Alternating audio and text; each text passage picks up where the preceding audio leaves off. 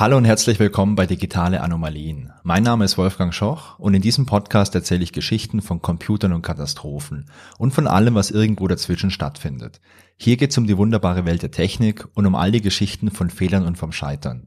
In der heutigen Folge Nummer 15 geht es um den Zwischenfall bei einem medizinischen Eingriff. Der medizinische Eingriff, der fand am 8. Februar 2016 statt. Es handelte sich dabei um eine Herzkatheteruntersuchung. Bei einer Herzkatheteruntersuchung, da wird eine Sonde ins Herz eingeführt. Mit der Sonde werden dann verschiedene Dinge gemessen, beispielsweise der Sauerstoffgehalt, der Druck im Herzen, die Temperatur und so weiter. Außerdem kann man mit so einem Herzkatheter auch verschiedene kleinere Korrekturen vornehmen, beispielsweise solche Implantate wie diese Stents setzen, also Stents, das sind wie so kleine Metallröhrchen, die äh, dafür sorgen, dass so eine Arterie oder so eine Vene eventuell auch sogar beides ein bisschen äh, stabilisiert wird, wenn da was defekt ist. Man kann mit so einem Herzkatheter auch Gewebe, das irgendwie nicht in Ordnung ist, veröden und so weiter. Im Prinzip ist eine Herzkatheteruntersuchung oder so eine Herzkatheterdurchführung äh, eine Alternative zu so einer richtigen Operation, wo man natürlich auch ganz andere Komplikationen eventuell hat und äh, der Patient oder die Patientin gegebenenfalls auch viel länger im Krankenhaus bleiben muss. Für eine Herzkatheteruntersuchung wird diese Sonde über eine Vene oder über eine Arterie ins Herz eingeführt. Und äh, man setzt da beispielsweise an der Leiste an oder an der Ellenbeuge oder auch am Handgelenk. Da wird dann erst so ein kleiner Draht durchgeschoben, bis der im Herzen ist. Und dieser Draht, der wird dann quasi so als Führung verwendet, um diese Sonde mit diesen Sensoren etc. quasi am Draht entlang nachzuschieben und äh, das Ganze dann auch ins Herz reinzubringen um zu überprüfen während dieser Durchführung,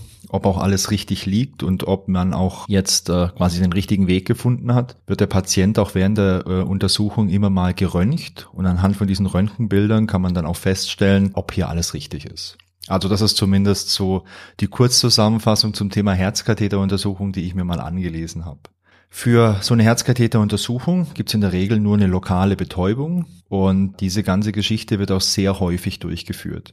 Ich habe mal eine Zahl von 2018 gefunden, da gab es allein in Deutschland 1,16 Millionen Herzkatheteruntersuchungen. Und so eine Herzkatheteruntersuchung, die dauert meist weniger als 20 Minuten. Ist für den Patienten also im Prinzip eine angenehme Sache. Es dauert nicht sehr lange, man bekommt keine Vollnarkose und es ist äh, dadurch, dass es so häufig durchgeführt wird, natürlich auch eine sichere Geschichte, denn wenn man eine gewisse Untersuchung oder eine Operation sehr häufig durchführt, dann gibt's einfach super viel Erfahrung. Während dieser Untersuchung werden jetzt die Daten, die von diesem Herzkatheter aufgenommen werden, die werden natürlich ähm, gespeichert und aber auch dargestellt. Und im Rahmen der Geschichte, die ich heute erzähle, hat man da eine Software von der Firma Merge Healthcare verwendet. Die gehören mittlerweile übrigens zu IBM. Und das Produkt von denen, das hieß Merge Hemo. Und Merge Hemo, das bestand aus zwei Komponenten. Zum einen hatte man äh, eine Komponente, mit der man diese ganzen Patientendaten erfasst hat. Die war quasi mit diesem Herzkatheter verbunden. Da wurden die Daten quasi erfasst und auch verarbeitet, ein bisschen, bisschen aufbereitet. Und die Daten wurden dann über eine serielle Schnittstelle an den PC weitergeschickt, um sie dann äh, zu speichern und zu visualisieren.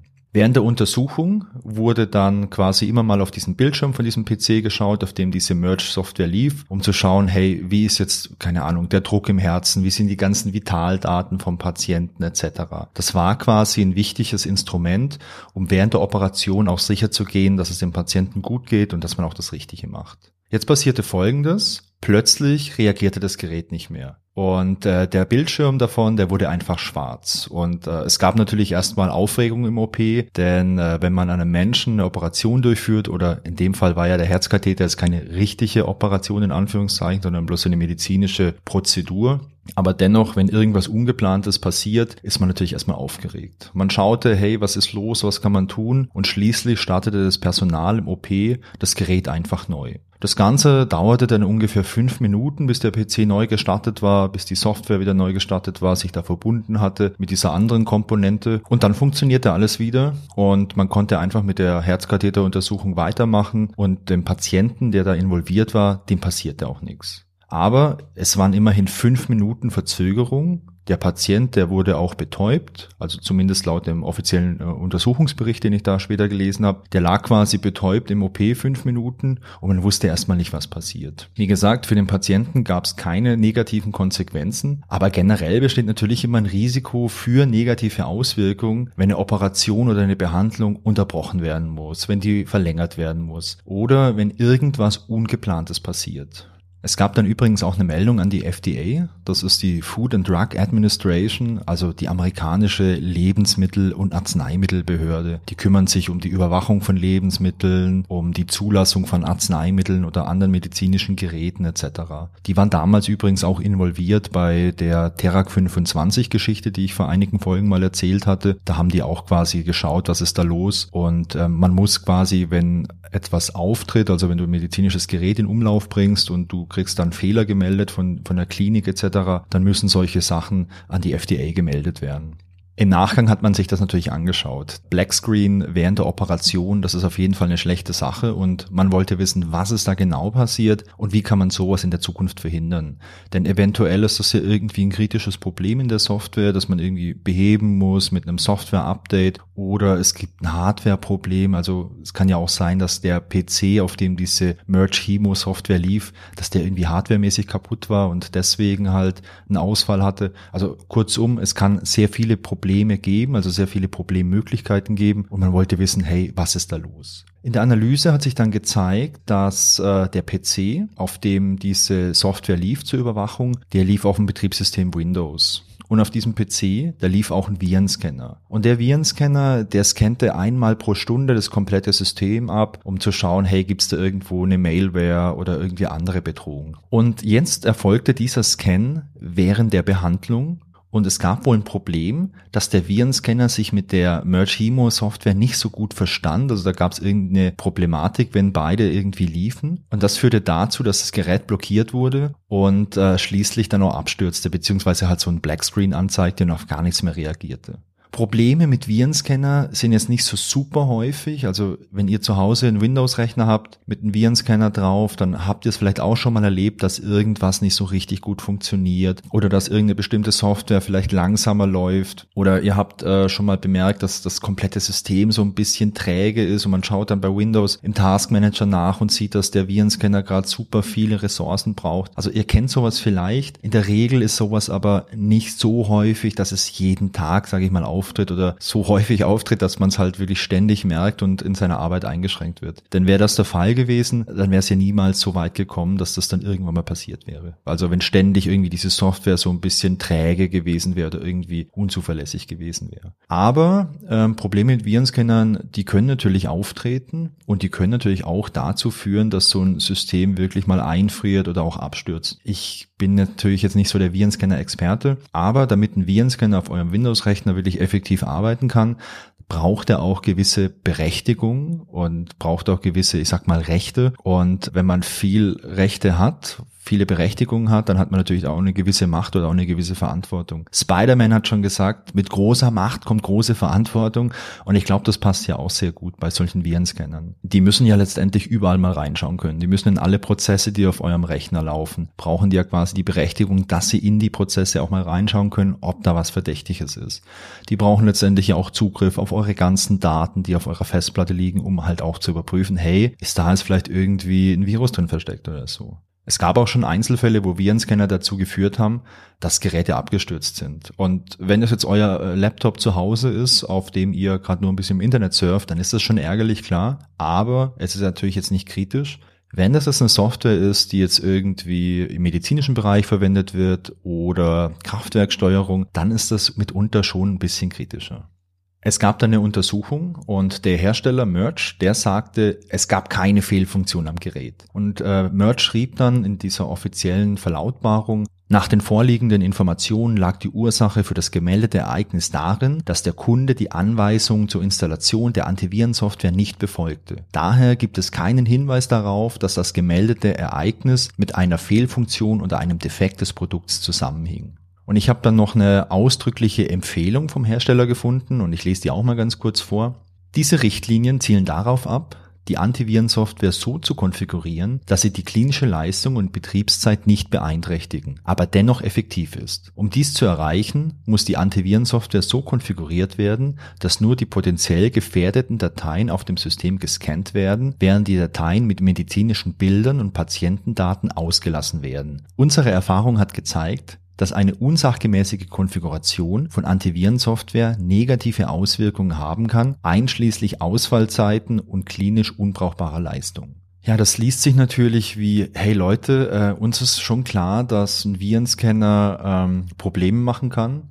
Also konfiguriert ihn bitte so, dass er keine Probleme macht. Denn äh, wenn ihr den falsch konfiguriert, dann ähm, könnt ihr einfach mit dem Gerät nicht wirklich arbeiten.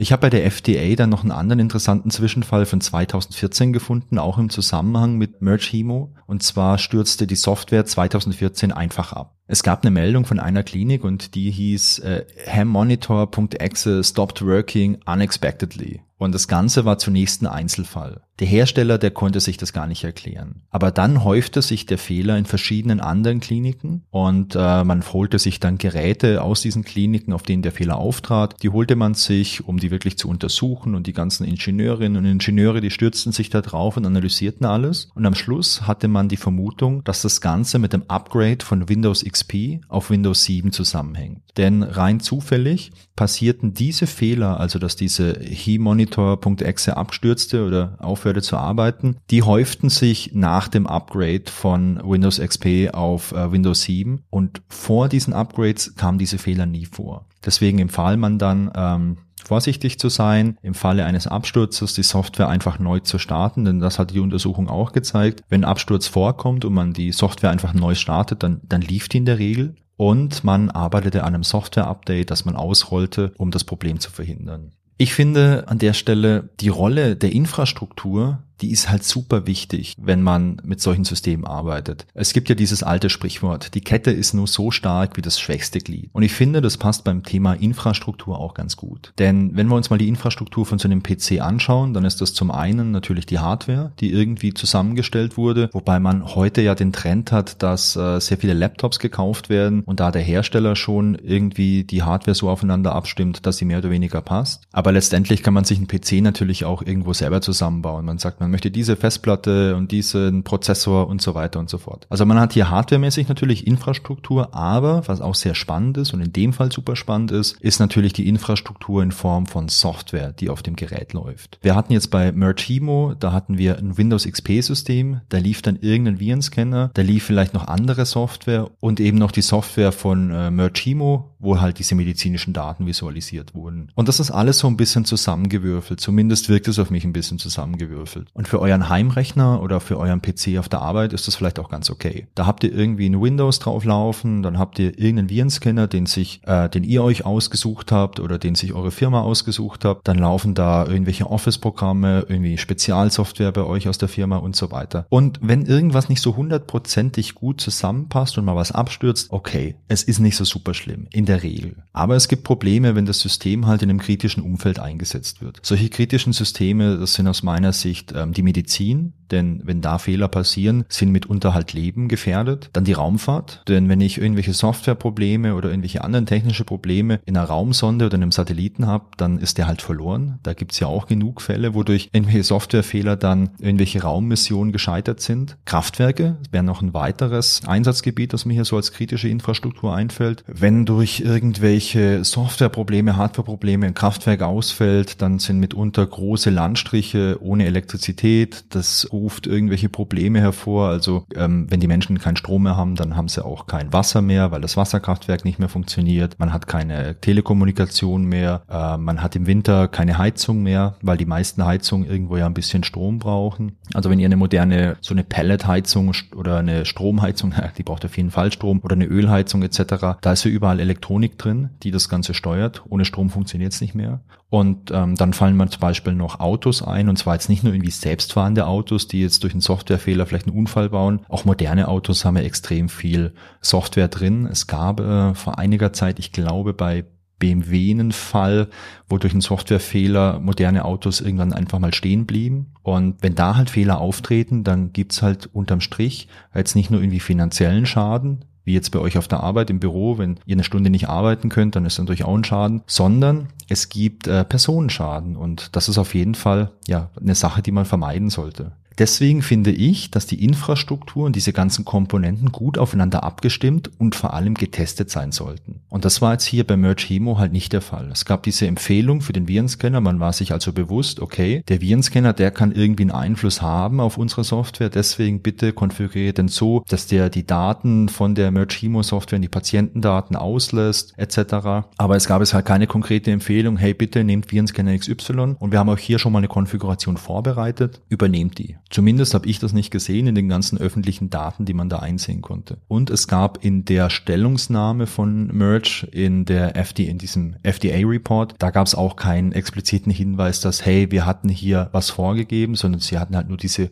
Empfehlung ausgesprochen. Es gibt bei solchen kritischen Systemen meiner Meinung nach noch einen ganz anderen wichtigen Aspekt. Denn medizinische Geräte, Anlagen im Kraftwerk oder auch Autos, die sind oft sehr teuer und deswegen werden die auch oft sehr lange verwendet. Ist ja auch klar, wenn ich jetzt extrem viel Geld investiere, dann muss ich das irgendwann mal rentieren und deswegen ist es einfach sehr lang im Einsatz. Betriebssysteme und auch sonstige Software haben aber nur eine bestimmte Lebens, vor allem Betriebssysteme, die haben oftmals eine Lebensdauer von vielleicht zehn Jahren oder vielleicht auch mal ein bisschen länger, bis in 15 Jahre und dann gibt's keine Sicherheitsupdates mehr. Ich meine, die Software selbst, die läuft dann noch nach 30 Jahren, da kann man sich im Computermuseum ja auch ein bisschen mal umschauen. Da laufen auch noch alte Sachen, das ist auch alles gut. Aber es gibt keine Sicherheitsupdates mehr. Das ist ein sehr wichtiger Aspekt, denn ohne aktuelle Sicherheitsupdates ist eine äh, Software, vor allem ein Betriebssystem, halt eigentlich nicht mehr wirklich einsetzbar. Außerdem kann es natürlich sein, dass wenn ich jetzt ein sehr altes Betriebssystem habe, dass es irgendwann zwar noch eine Version von meiner medizinischen Software gibt, die darauf läuft, denn der Hersteller, okay, der möchte das ja auch verkaufen, der pflegt es weiter, aber es gibt beispielsweise kein Update mehr für einen Virenscanner, den ich jetzt in dem Fall brauche. Und deswegen ist das ein ganz wichtiger Aspekt, dass ich hier mit einberechne und bedenke, wie schaffe ich das, mein System auch über einen langen Zeitraum sicher und aktuell zu halten. Jetzt könnte man natürlich sagen, okay, medizinisches Gerät, das braucht es vielleicht nicht unbedingt eine Verbindung zum Internet. Das kann ja isoliert irgendwo im Krankenhaus stehen und dann läuft da halt ein Betriebssystem, das 20 Jahre alt ist und es läuft auch die medizinische Software, die ist auch 20 Jahre alt, aber die funktioniert soweit, das reicht aus. Das ist sicherlich ein Standpunkt, den man einnehmen könnte. Ich glaube aber, im Jahr 2021 ist das nicht mehr wirklich nachvollziehbar. Denn heute möchte man halt die Daten, die man jetzt bei dieser Herzkatheteruntersuchung aufnimmt, die möchte man jetzt vielleicht direkt mit einer Patienten Patientenakte verknüpfen, also mit einer digitalen. Und man möchte diese Daten jetzt vielleicht auch direkt elektronisch dem behandelten Arzt zur Verfügung stellen, damit der sich das in seiner Praxis anschauen kann. Ich habe jetzt noch nie eine Herzkatheteruntersuchung gehabt, aber ich hatte schon einige Male ein MRT und beim MRT gibt es wohl mittlerweile auch so einen Standard, dass die Praxis, die die Bilder macht, die elektronisch auf irgendeine Plattform laden kann für Ärzte und der andere Arzt sich die direkt runterladen kann. Ich habe das noch nie gesehen, dass es irgendwo eingesetzt wurde, aber bei meinen ganzen letzten MRT CDs und das letzte ist erst ein paar Wochen her. Da gab es noch die schöne CD,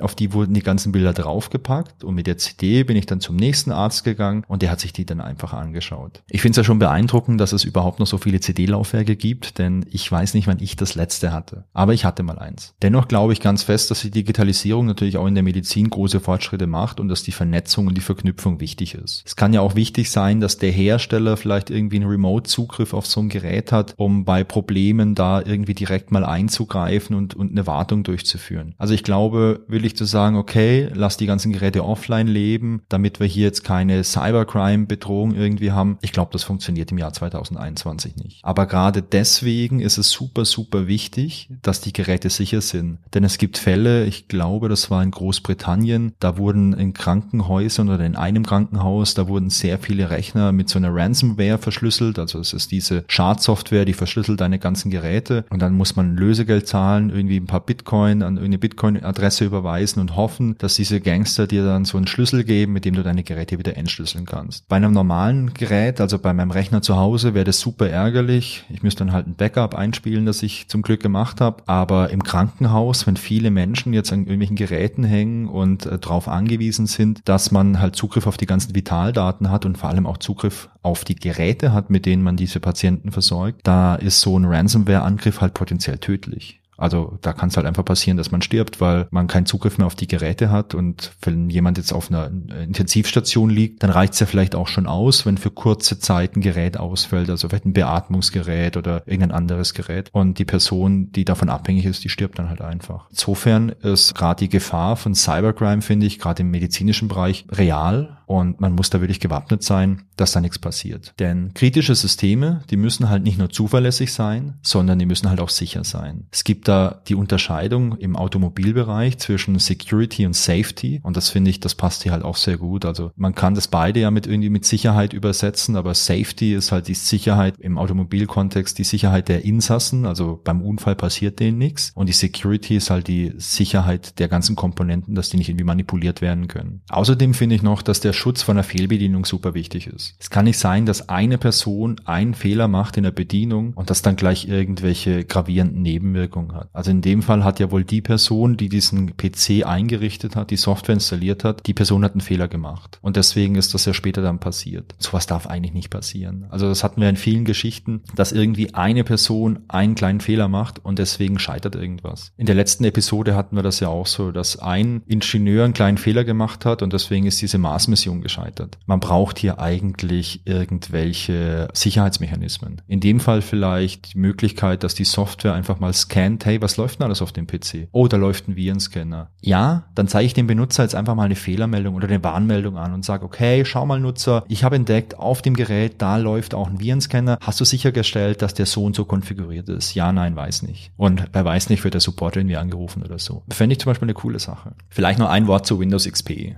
Windows XP erschien 2001. Und ich glaube, man kann heute sagen, Windows XP war gleichzeitig Segen und Fluch für Microsoft. Segen, weil sich Windows XP wirklich gut verkauft hat und den Markt regelrecht dominierte, aber auch Fluch, weil die Leute so begeistert waren von Windows XP, also in Anführungszeichen begeistert waren, dass sie gar keine Lust hatten, später auf Windows 7 zu wechseln. Das offizielle Supportende, das war 2008, also sieben Jahre nachdem es rauskam. Es gab danach noch so ein Extended Support, wo äh, ich glaube nur noch Sicherheitsupdates veröffentlicht wurden. Der lief bis 2014. Es gab dann noch einen Embedded Support, also für Embedded Systems, beispielsweise für Kassen oder für Geldautomaten. Vielleicht habt ihr mal einen Geldautomaten gesehen, auf dem so ein Windows XP Logo irgendwie drauf war, weil es abgestürzt ist und gerade irgendwie neu gestartet ist. Hat man früher zumindest manchmal gesehen. Für diese Embedded Systems, da gab es noch ein Support bis 2016. Darüber hinaus gab es noch einen kostenpflichtigen Supportvertrag für Großkunden und der sichert Updates nach 2014. Ich glaube, es gab auch mal eine große Diskussion, dass die Bundesregierung diesen kostenpflichtigen Supportvertrag noch irgendwie beansprucht hat, weil man irgendwelche äh,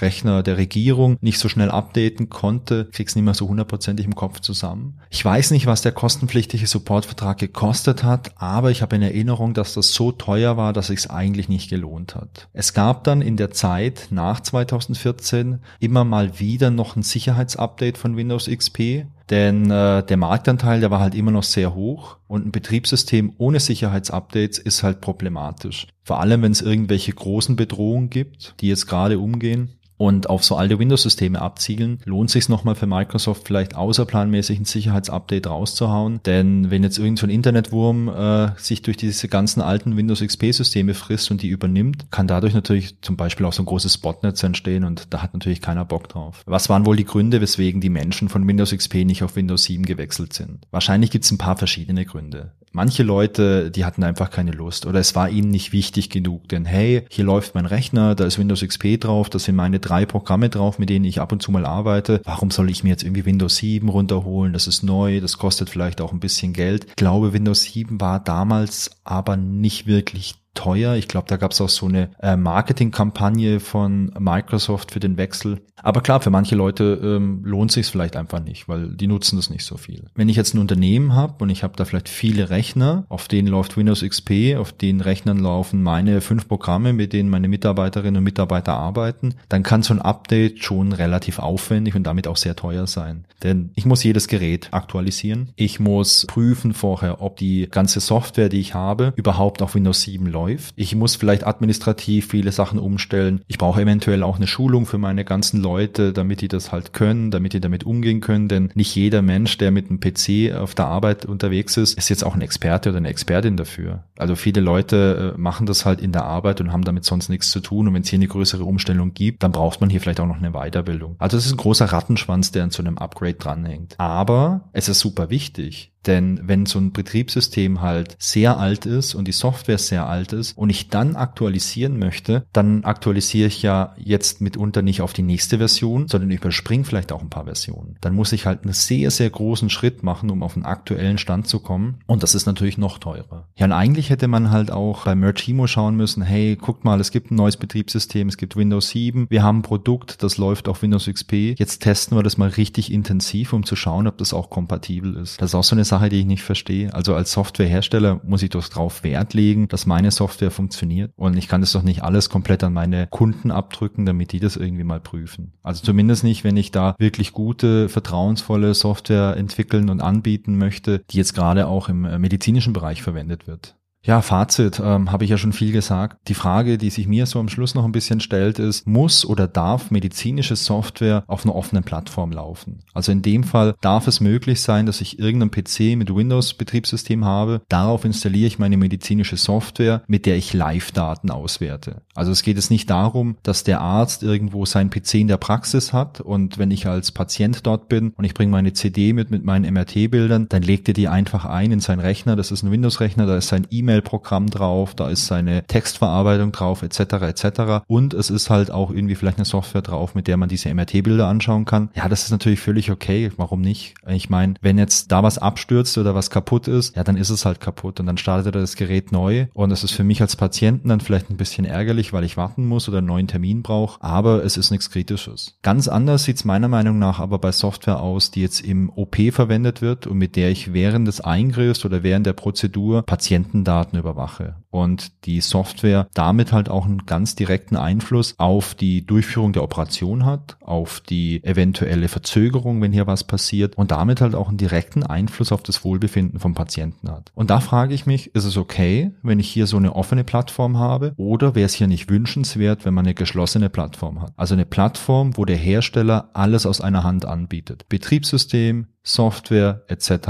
und darüber hinaus vielleicht auch noch eine automatisierte Wartung oder automatisierte Updates. Wenn das nicht funktioniert, weil aus irgendwelchen Gründen lizenzrechtlich oder der Hersteller vielleicht keine Lust drauf hat etc., dann wäre es doch zumindest wünschenswert, wenn es ein Bundle von kompatibler Software gibt. Also wenn der Hersteller sagt, okay, für unsere medizinische Software brauchst du Windows XP oder halt heute wahrscheinlich nicht mehr Windows XP, aber damals, du brauchst das aktuelle Windows, du brauchst äh, äh Virenscanner XY mit dieser Konfiguration. Du brauchst vielleicht noch irgendwie eine Firewall oder irgendwas anderes mit dieser Konfiguration. Und damit du da jetzt nicht viel Stress hast, hast du hier irgendwie ein Handbuch für deine interne IT, die installiert dir das und dann funktioniert das. Also zumindest sowas fände ich schon mal sehr wünschenswert. Ich kenne sowas übrigens aus der Praxis. Also jetzt nicht aus dem medizinischen Bereich, sondern ich kenne das aus ganz vielen anderen Bereichen. Wenn man da Systeme für Kunden irgendwo anbietet, bekommt man eine Anleitung, auf der genau aufgeführt ist, welche Komponenten in welcher Version sollen denn auf einem Server beispielsweise laufen, um hier wirklich sicherzustellen, dass das auch alles miteinander funktioniert. Also im professionellen Bereich funktioniert es halt nicht so, dass ich mir jetzt eine Datenbank aus irgendeiner Version äh, installiere, dann installiere ich mir vielleicht noch so einen Application Server in einer anderen Version, dann noch eine spezielle Software irgendwie so nach gut dünken und nach Lust und Laune, sondern es ist immer vorgegeben in der Regel, welche Versionen gehören denn zusammen, welche Versionen sind freigegeben und äh, welche speziellen Parameter oder welche spezielle Kon Konfiguration muss ich noch verwenden, damit das halt so, wie es getestet wurde, funktioniert. Und das finde ich persönlich eine ganz gute Sache. Und wenn das für handelsübliche Anwendungen erprobt ist und funktioniert, dann sollte das doch gerade halt auch so im medizinischen Bereich eigentlich eine gute Sache sein. Die IT,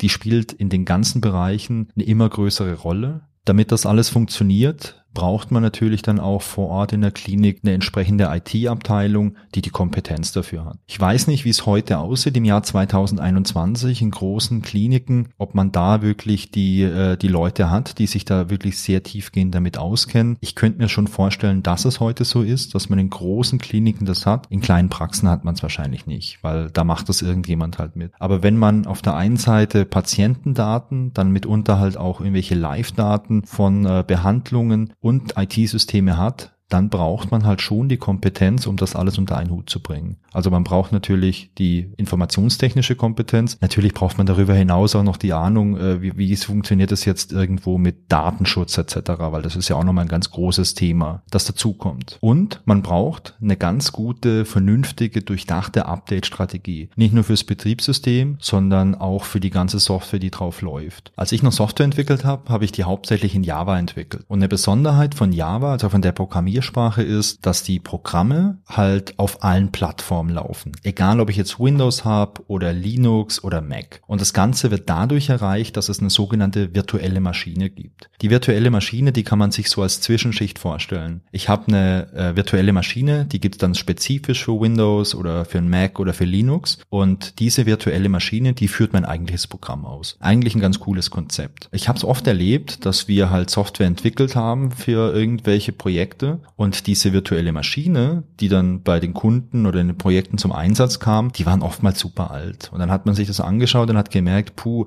da gibt schon seit fünf Jahren gar keinen Support mehr. Und kein Support heißt keine Sicherheitsupdates. Und in dem Fall macht es dann ja auch gar keinen Unterschied, wie gut die Software ist, die wir selber entwickeln, also diese Programme, die wir schreiben, auf, da können wir auf alles achten und so weiter. Wenn es halt in der Infrastruktur, also quasi eine Schicht darunter, äh, potenzielle Sicherheitsprobleme gibt, dann kann man da gar nichts dagegen tun. Und deswegen ist eine vernünftige Update-Strategie super, super wichtig. Und deswegen ist es auch wichtig, dass man halt regelmäßige Updates macht. Weil wenn ich da wirklich jetzt fünf Jahre warte, ich habe sowas auch mal erlebt, ich hatte mal die Ehre in einem Projekt, das ist aber auch schon, weiß nicht, 15 Jahre her oder so, da durfte ich auch mal so eine, so eine Software aktualisieren, die keine Ahnung, die, die lief seit fünf, sechs, sieben Jahren schon aus den Updates raus, also war super alt und es war wirklich notwendig, dass man das aktualisiert. Ich habe da wirklich wochenlang dran gearbeitet, bis das funktioniert hat, bis man das so weit aktualisiert hat, bis man da einfach mal so die letzten fünf, sechs Jahre an den ganzen kleinen Veränderungen, die es immer gibt, mal überhaupt gesichtet hatte und auf dem Schirm hatte, was muss denn jetzt überhaupt getan werden. Insofern regelmäßig updaten hilft, ist eine coole Sache und man kann auch ein bisschen beruhigter schlafen, wenn man solche Systeme irgendwo hat. So,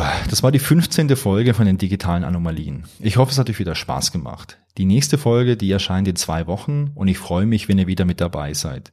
Genauso freue ich mich natürlich aber auch wieder über Feedback. Sehr gerne per E-Mail an feedback at digitaleanomalien.de oder als Kommentar zur Folge auf digitaleanomalien.de. Und wenn ihr Lust habt, dann folgt mir doch auch auf Instagram unter @digitaleanomalien oder auch auf Twitter unter @danomalien Ach ja, und falls ihr mir noch eine Bewertung bei Apple Podcasts oder sonst irgendwo geben wollt, dann wäre das auch ziemlich cool. Genauso freue ich mich natürlich auch, wenn ihr den Podcast euren Freunden empfehlt. Bleibt gesund und tschüss bis zum nächsten Mal.